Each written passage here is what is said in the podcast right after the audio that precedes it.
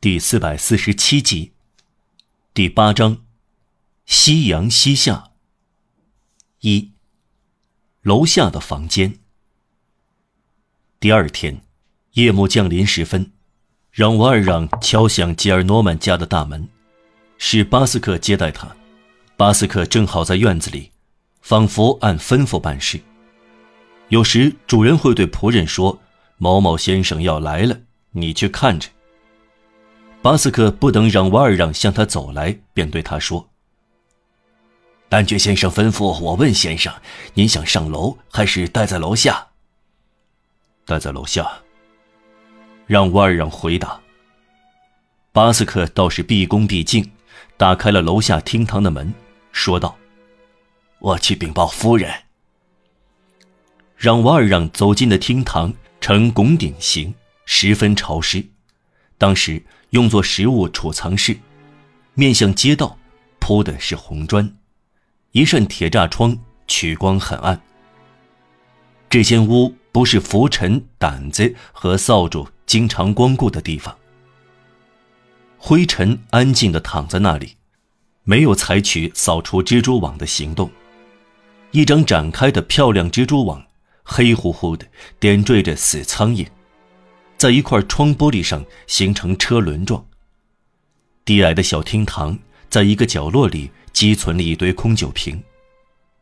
墙壁粉刷成赭黄色，灰泥大片剥落。近里有一只漆成黑色的木架壁炉，台面很窄，升起了炉火，这表明主人相信让瓦尔让会回答待在楼下。壁炉两边放了两把扶手椅，椅子中间铺了一张旧的床前脚垫。羊毛所剩无几，露出了绳子，用作地毯。壁炉的火光和窗户射进来的暮色，给房间照明。让瓦尔让疲倦了，几天以来他不吃不睡，他跌坐在椅子里。巴斯克回来。在壁炉上放上一支点燃的蜡烛，又抽身走了。让瓦尔让耷拉着头，下巴垂到胸前，既不看巴斯克，也不看蜡烛。突然，他像吓了一跳，挺起身来。科赛特站在他的身后。他没有看到他进来，但他感到他进来了。他回过身来，注视着他。他亭亭玉立。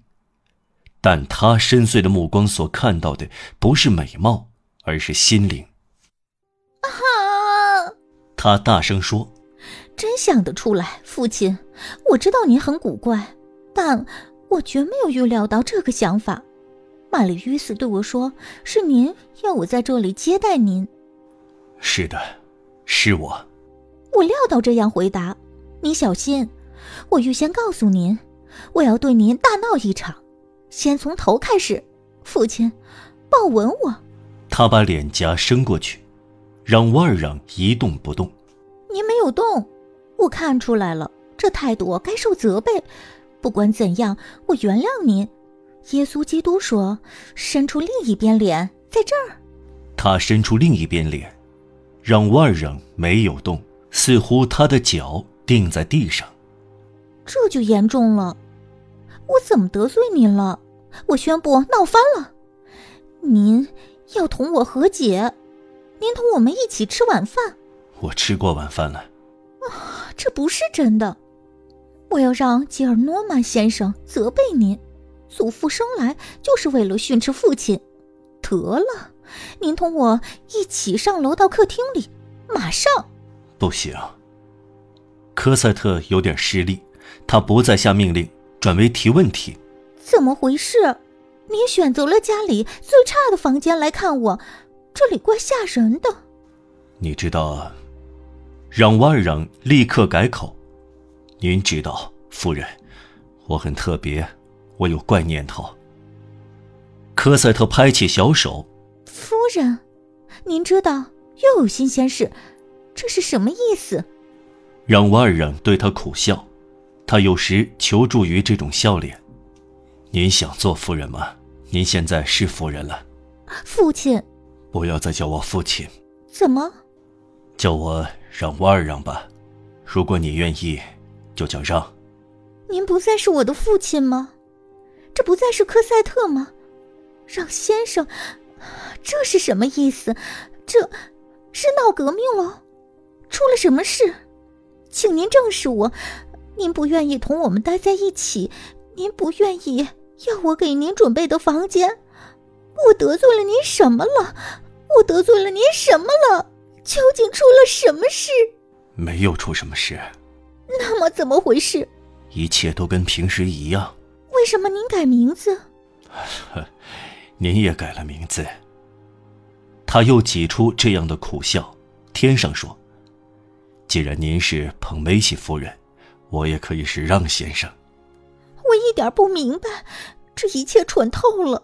我要问我丈夫是不是同意叫您让先生。我希望他不同意。您使我很难过，您有怪念头，但不要让您的小科赛特难受，这不好。您没有权利恶狠狠的，您是善良的。他不回答，他猛然抓住他的双手，不可抗拒的一拉，把他的手拉向他的脸，按在他的下巴底下的脖子上。这是一个深沉的温情动作。表现的好一点吧。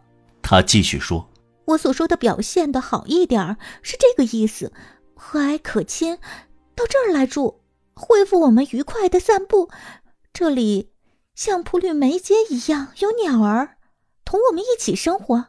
离开五人街那个洞穴，不要让我们猜字谜。”像大家一样，同我们一起进晚餐、进午餐，做我的父亲。他挣脱自己的手。您不再需要父亲了，您有丈夫。科赛特发火了。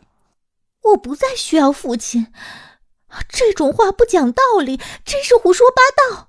如果图散在这里，让瓦尔让就像要寻找权威、抓住救命树枝一样，又说。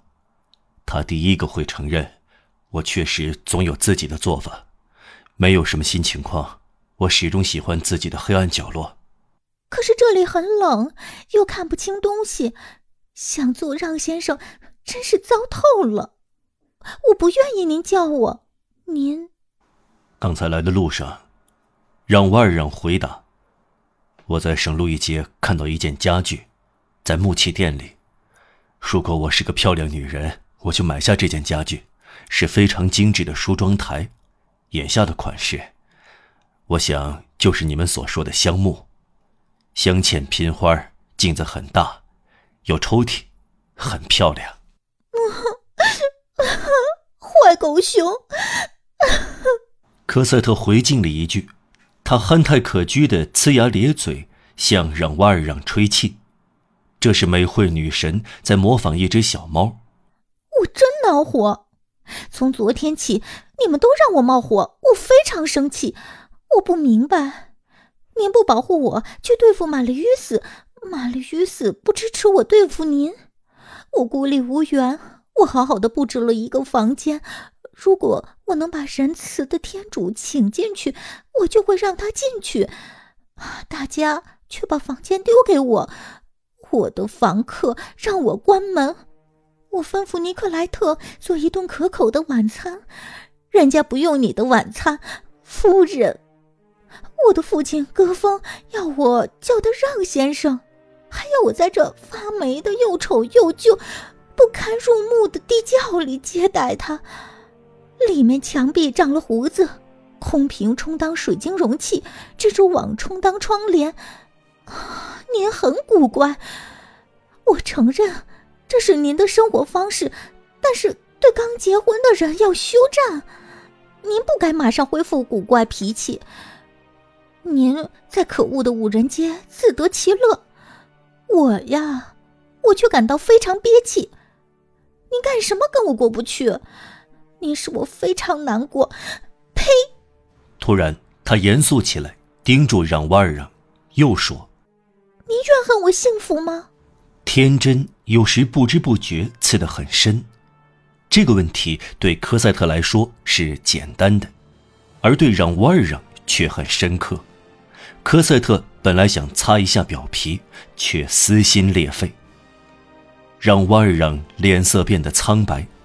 他歇了半晌不吭声，然后用难以形容的声调自言自语的喃喃说：“你的幸福，一直是我的生活目的。现在天主可以签字，同意我走开。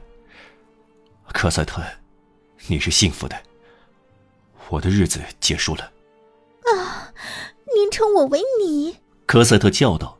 他扑上去搂住他的脖子，让瓦尔让冲动起来，发狂的把他搂在胸前。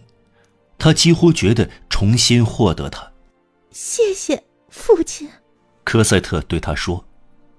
对让瓦尔让来说，冲动要变成心碎。他慢慢挣脱科赛特的手臂，拿起帽子。怎么了？科赛特问。让瓦尔让回答。我走了，夫人，他们在等您。